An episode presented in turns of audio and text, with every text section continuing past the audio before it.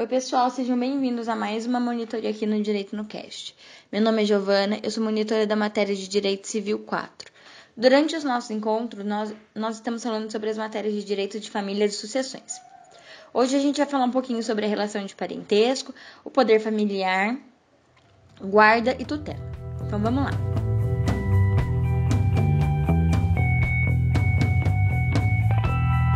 Parentesco. O parentesco é a relação de vínculo que existe entre pessoas que descendem de um tronco, é, de uma árvore genealógica né, em comum, ou então entre um cônjuge e o parente de outro, e também entre o adotante e o adotado, por exemplo. Existem três espécies de parentesco. A primeira é a natural, também chamada de consanguíneo. É o vínculo entre as pessoas que descendem de um tronco em comum, com o mesmo sangue. Por exemplo, o pai e o filho.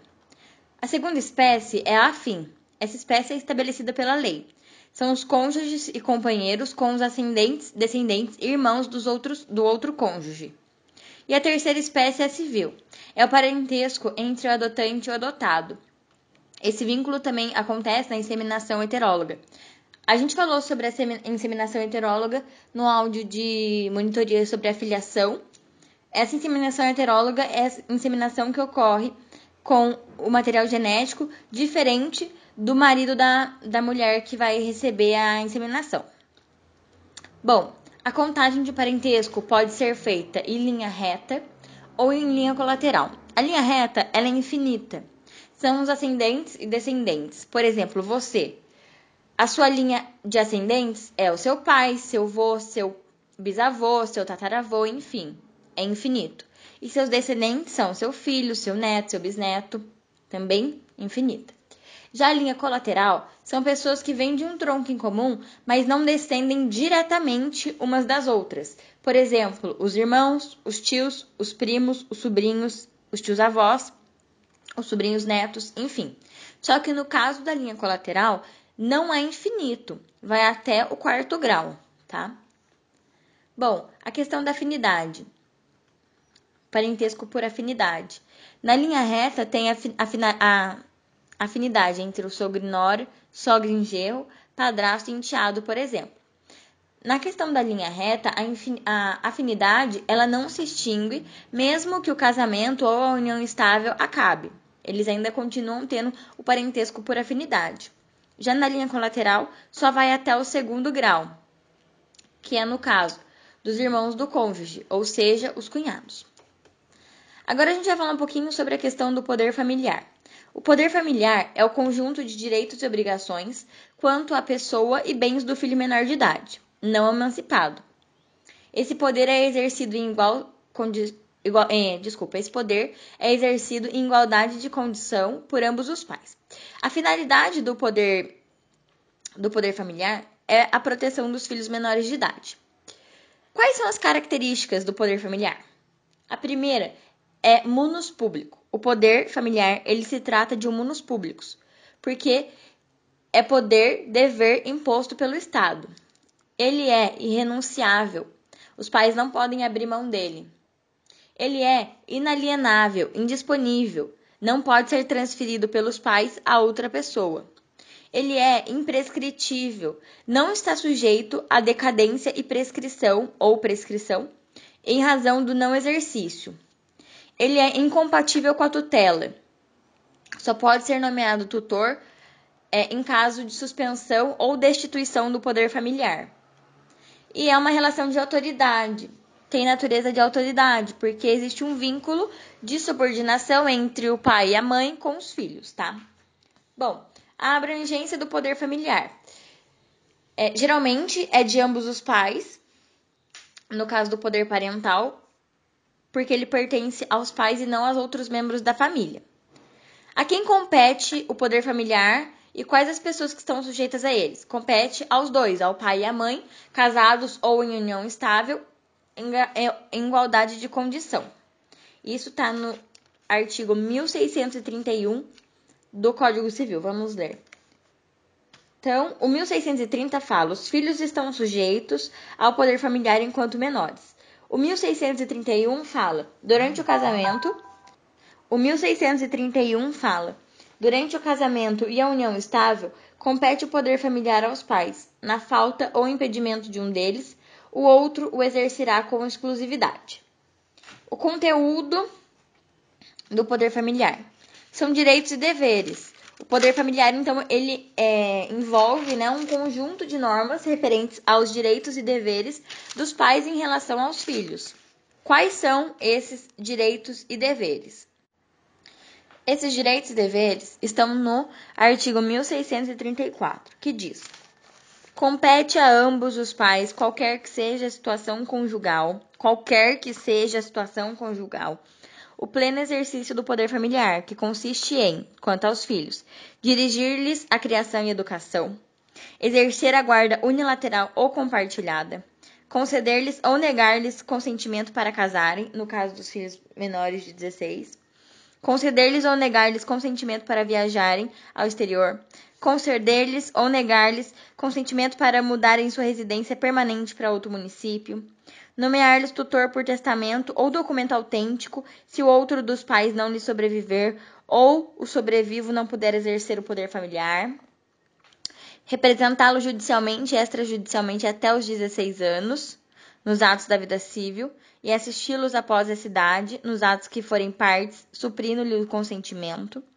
reclamá-los de quem legalmente os detenha, e por fim exigir que lhes prestem obediência, respeito e os serviços próprios de sua idade e condição. Então, esses são os direitos e deveres que estão dentro do poder familiar. A esfera patrimonial, é, na esfera patrimonial, né, no exercício do poder familiar, cabe aos pais administrar os bens dos filhos menores, né, sobre sua autoridade ou emancipados. Esses bens não, é, no caso, os pais não podem dispor dos imóveis desses bens ou contrair obrigações que ultrapassem os limites da simples administração. Então, a única função deles aqui é administrar os bens. Eles não podem é, dispor dos bens ou ultrapassar qualquer limite a não ser da administração. Então, precisa de autorização judicial para a realização de determinados atos de alienação dos bens dos filhos por parte dos pais. Os pais não têm direito de receber remuneração pela administração dos bens dos filhos menores. E quando acontecer de colidir os interesses dos pais e dos filhos, o juiz ele vai nomear um curador especial para o menor a requerimento é, do menor ou do MP. A segunda é, segunda função, que, a segunda coisa que cabe aos pais é o usufruto dos bens dos filhos menores que se achem sobre o seu poder. É, geralmente, o usufruto está associado à administração dos bens dos filhos, né? Mas, é, bens excluídos tanto do usufruto quanto da administração, será, feito, é, será feita a administração por um curador especial. A suspensão do poder familiar. As causas de suspensão estão no artigo 1637.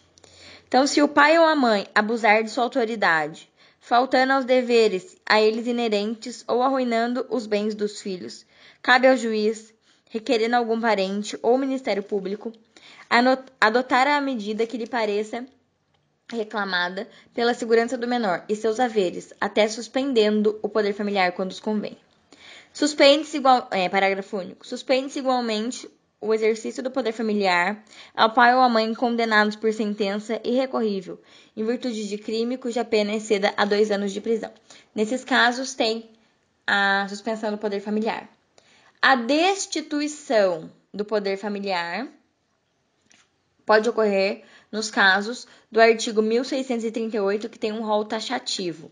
Então, perderá por ato judicial o poder familiar o pai ou a mãe que, primeiro, castigar imoderadamente o filho, segundo, deixar o filho em abandono, terceiro, praticar atos contrários à moral e aos bons costumes e quarto, incidir reiteradamente nas faltas previstas no artigo antecedente.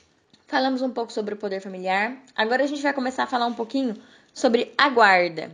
Bom, é, a guarda ela é um meio de colocar menor em família substituta ou em associação, independente da situação jurídica, até que se resolva o seu destino de forma definitiva. A guarda ela é é protegida pelo ECA, né? O ECA fala sobre a questão de guarda. É uma medida que se destina à prestação de assistência material, moral e educacional ao menor. Dá o direito do detentor, é, dá ao direito ao detentor o direito de se opor a terceiros, inclusive aos pais, se o detentor não for não for um dos pais. Tá. A guarda regularizada a posse de fato sobre o menor. É, no caso, quando a guarda for para questão judicial, enfim, quando for discutir a guarda de uma criança, a criança e o adolescente deverão ser ouvidos é, se forem colocados em uma família substituta e a opinião deles deve ser devidamente considerada. Inclusive, se se tratar de menor de 12 anos, seu consentimento, desculpa, maior de 12 anos, o seu consentimento em relação à medida será necessário. Bom, o Código Civil não cuida da guarda como forma de colocação do menor em família substituta. Existem algumas formas de guarda. Então, a guarda compartilhada é no caso é, em que a responsabilidade é conjunta e o exercício de direitos e deveres do pai e da mãe, que não vivem sobre o mesmo teto, é igual, é uma responsabilidade conjunta. Anidação ou aninhamento é a situação que, para se evitar que a criança fique se deslocando, ele permanece em um lar e os pais que se é, deslocam até esse lugar, os pais que passam temporada em companhia do filho, revezando. A guarda alternada, essa não é muito recomendável, porque há o deslocamento periódico do menor. Então, um tempo ele passa com a mãe, um tempo ele passa com o pai. É, seis meses com a mãe seis meses com o pai. E essa guarda ela pode gerar um pouco de instabilidade, tanto emocional como educacional. Por fim, tem a guarda unilateral, em que um dos pais detém a guarda e o outro visita o menor em horários determinados. Bom, Quais são os deveres do guardião? O guardião deve prestar compromisso com o menor, garantir educação, alimentos, além de ter o dever de prestar é, assistência e o poder de exigir obediência e respeito do menor. O que, que acontece se o guardião descumprir os seus deveres? Pode acarretar a mudança de guarda, que pode ser feito por meio de busca e apreensão concedida judicialmente. O magistrado ele deve ficar atento para contestar a medida se for o caso. Então, falamos um pouquinho agora sobre a guarda e a gente agora vai avançar para tutela. Vamos falar então um pouco sobre tutela agora. Então, agora a gente vai falar sobre a tutela. A tutela, ela, a tutela é um instituto de caráter assistencial. Ela tem como objetivo substituir o poder familiar, proteger o menor e seus bens nos casos elencados no artigo 1728, vamos ler. O artigo 1728 diz: Os filhos menores são postos em tutela quando, com falecimento dos pais ou sendo estes julgados ausentes, em caso de os pais decaírem do poder familiar. E também nos artigos 16, é, desculpa, 165 a 170 do ECA. Bom, a tutela e o poder familiar. O tutor dirige a pessoa e administra os bens do menor, que não se encontra sobre o poder familiar do pai ou da mãe. Então, a tutela e o poder familiar não podem se coincidir. Se tem tutela, é porque não tem poder familiar. Se tem poder familiar, não existe por que ter a tutela. A tutela tem o munus público, então é, o tutor vai agir sobre a inspeção judicial e o, o Estado tem o poder dever de olhar sempre, né, ficar observando essa questão da tutela. Existem algumas espécies de tutela. Vamos falar então sobre as espécies de tutela. A primeira espécie de tutela é a testamentária. Está no artigo 1729 e 1730 do Código Civil. O direito de nomear tutor compete aos pais em conjunto. Parágrafo único. A nomeação deve contestar de testamento ou de qualquer outro documento autêntico. Artigo 1730. Anula a nomeação de tutor pelo pai ou pela mãe que, ao tempo de sua morte, não tinha o poder familiar. Então, a tutela testamentária é instituída por nomeação de tutor ao menor por testamento ou outro documento autêntico, por exemplo, uma escritura pública. Pelo pai ou pela mãe que detenham o poder familiar. Então, na prática, diante da falta ou incapacidade de um dos pais, a nomeação pode ser feita exclusivamente pelo outro, pelo outro pai, mas nunca pode ser feita pelos avós. No caso dos irmãos, é, dos irmãos órfãos, o ideal é que seja nomeado um só tutor para os dois para não separar. A tutela legítima está no artigo 1731. Em falta de tutor nomeado pelos pais, incumbe a tutela aos parentes consanguíneos do menor. Por esta ordem, ascendentes, preferindo os de grau mais próximo aos mais remotos, colaterais até terceiro grau, preferindo os mais próximos, e no mesmo grau os mais velhos ou aos mais moços. Em qualquer dos casos, o juiz escolherá entre eles o mais apto a exercer a tutela em benefício do menor. Então, a tutela legítima ocorre na falta da tutela testamentária. Pode ser nomeado tutor seguindo a ordem de parentesco que a gente acabou de, de ler aqui. A tutela dativa, artigo 1732. O juiz nomeará tutor idôneo e residente no domicílio do menor. Na falta do tutor testamentário legítimo, quando estes forem excluídos ou excusados da tutela, quando removidos por não idôneos, o tutor legítimo e o testamentário. Então, na falta de legítimo ou testamentário, ou quando forem excluídos ou removidos da tutela, o juiz vai nomear um tutor ao menor. Essa pessoa será uma pessoa estranha, mas tem que ser idônea e que resida no domicílio do menor. E por fim, a tutela irregular não há nomeação legal do tutor, portanto, não gera efeitos jurídicos, não passando de mera gestão de negócios, devendo ser regida como tal. Então, tutela irregular é quando não há nomeação legal do tutor. Então, a gente vê aqui que é meio uma ordem. A tutela testamentária vem primeiro. Se não tem, tutela legítima. Se não tem nem testamentária nem legítima, tutela dativa. E a tutela irregular é quando não é feito nos termos da lei. Não há uma nomeação legal. Impedimentos para o exercício da tutela. É um rol é, que está no artigo 1735. Vamos ler. Não podem ser tutores e serão exonerados da tutela, caso exerçam, ou seja, impedimentos para o exercício da tutela. Inciso 1. Aqueles que não tiverem, tiverem a livre administração de seus bens. Aqueles que, no momento de lhe ser deferida tutela se acharem constituídos em obrigação para com o menor, ou tiverem que fa fazer valer direitos contra estes, e aqueles cujos pais, filhos ou cônjuges tiverem demanda contra o menor. Inciso 3. O inimigos do menor ou de seus pais, ou que tiverem sido por estes expressamente excluídos da tutela. 4. Os condenados por crime de furto, roubo, estelionato, falsidade contra a família ou os costumes, tenham ou não cumprido a pena. 5. As pessoas de mau procedimento ou falhas em probidade e as culpadas de abuso em tutori, tutorias anteriores. Inciso 6. Aqueles que exercem função pública incompatível com a boa administração da tutela. Então, no inciso 1, a gente fala de menores de 18 anos, interditados, surdo-mudos que não puderem exprimir sua vontade de prodígios.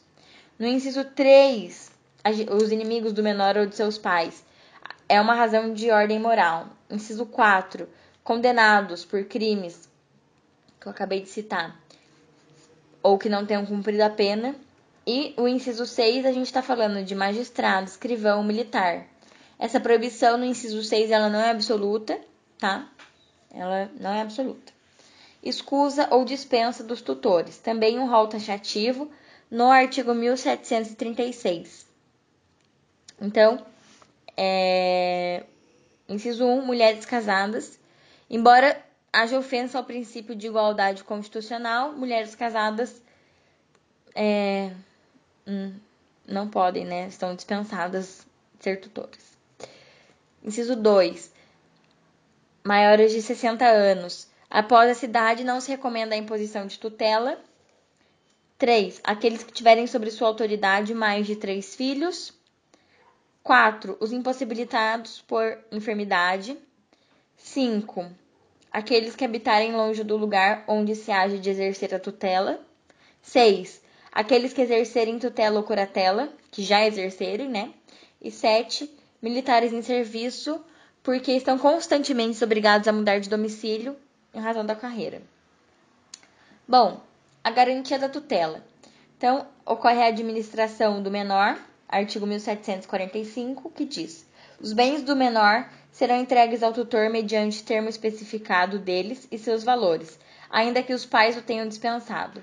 Se o patrimônio do menor for de valor considerável, poderá o juiz condicionar o exercício da tutela à prestação de calção bastante, podendo dispensá-la se o tutor for reconhecida e se o tutor for de reconhecida idoneidade. Então, os bens do menor serão entregues ao tutor mediante termo especificado deles e seus valores, mesmo que os pais tenham sido tenham dispensado, para que reste assegurada a boa administração dos bens dessa criança sob tutela e a devolução da renda e desses bens ao término do ofício tutelar. A responsabilidade do magistrado, artigo 1744. Inciso 1. Direto e pessoal, quando não tiver nomeado tutor ou não houver feito oportunamente. Inciso 2. Subsidiária, quando não tiver exigido garantia legal do tutor nem o removido, tanto que se tornou suspeito. Então, a responsabilidade subsidiária do juiz pelos prejuízos sofridos pelo menor, em razão de sua insolvência do, é, da insolvência do tutor, e a responsabilidade pessoal e direta quando não nomear um tutor. O exercício da tutela. Então, é um encargo temporário, é similar ao poder familiar. É similar, mas não igual. Efetua-se sobre inspeção judicial e é temporária. Pode se estender até dois anos e pode é, estende-se até dois anos e pode se prolongar por mais tempo. A prestação de contas, é, o controle exercido pelo juiz pode ser posterior à prática do, a, do ato. Então vamos ler o artigo 1755. Os tutores, embora o contrário, tiver, tivessem disposto os pais dos tutelados são obrigados a prestar conta à sua administração. Então, os tutores que não forem aqueles que o pai da criança é, definiu, eles têm que prestar contas no fim da administração. Artigo 1756. No fim de cada ano de administração, os tutores submeterão ao juiz o balanço respectivo, que depois de aprovado se anexará ao auto, aos autos do inventário. Então, existe essa questão de prestação de conta e término da tutela e quitação. Com o término da tutela, pela emancipação ou maioridade, a quitação do menor só vai produzir efeitos depois que o magistrado aprovar a prestação de contas daquele tutor. Artigo 1758. Fim da tutela pela emancipação ou maioridade, a quitação do menor não produzirá efeitos antes de aprovadas as contas pelo juiz, subsistindo inteira até então a responsabilidade do tutor. Para a gente terminar a sessão da tutela, em relação ao pupilo, a gente encontra no artigo 1763, cessa a condição do tutelado, inciso primeiro, com a maioridade ou emancipação, e inciso segundo, ao cair o menor sobre o poder familiar, no reconhecimento de no caso de reconhecimento ou adoção, ou também com o falecimento do menor. E em relação aos tutores, Cessam as funções do tutor. Artigo 1764. Ao expirar o termo em que era obrigado a servir, ao sobrevir escusa legítima, ao ser removido. O tutor é obrigado a servir por espaço de dois anos, como a gente falou, e esse prazo ele pode aumentar. E será destituído o tutor quando for negligente, precavidor ou em curso incapacidade. Artigo 1766. Se ele for removido, compete ao Ministério Público ou quem é, tiver legítimo interesse pela re remoção.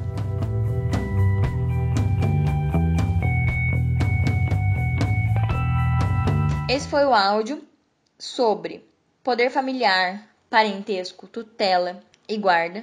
Espero que vocês tenham gostado, espero que vocês tenham entendido. Qualquer dúvida eu estou à disposição e bons estudos.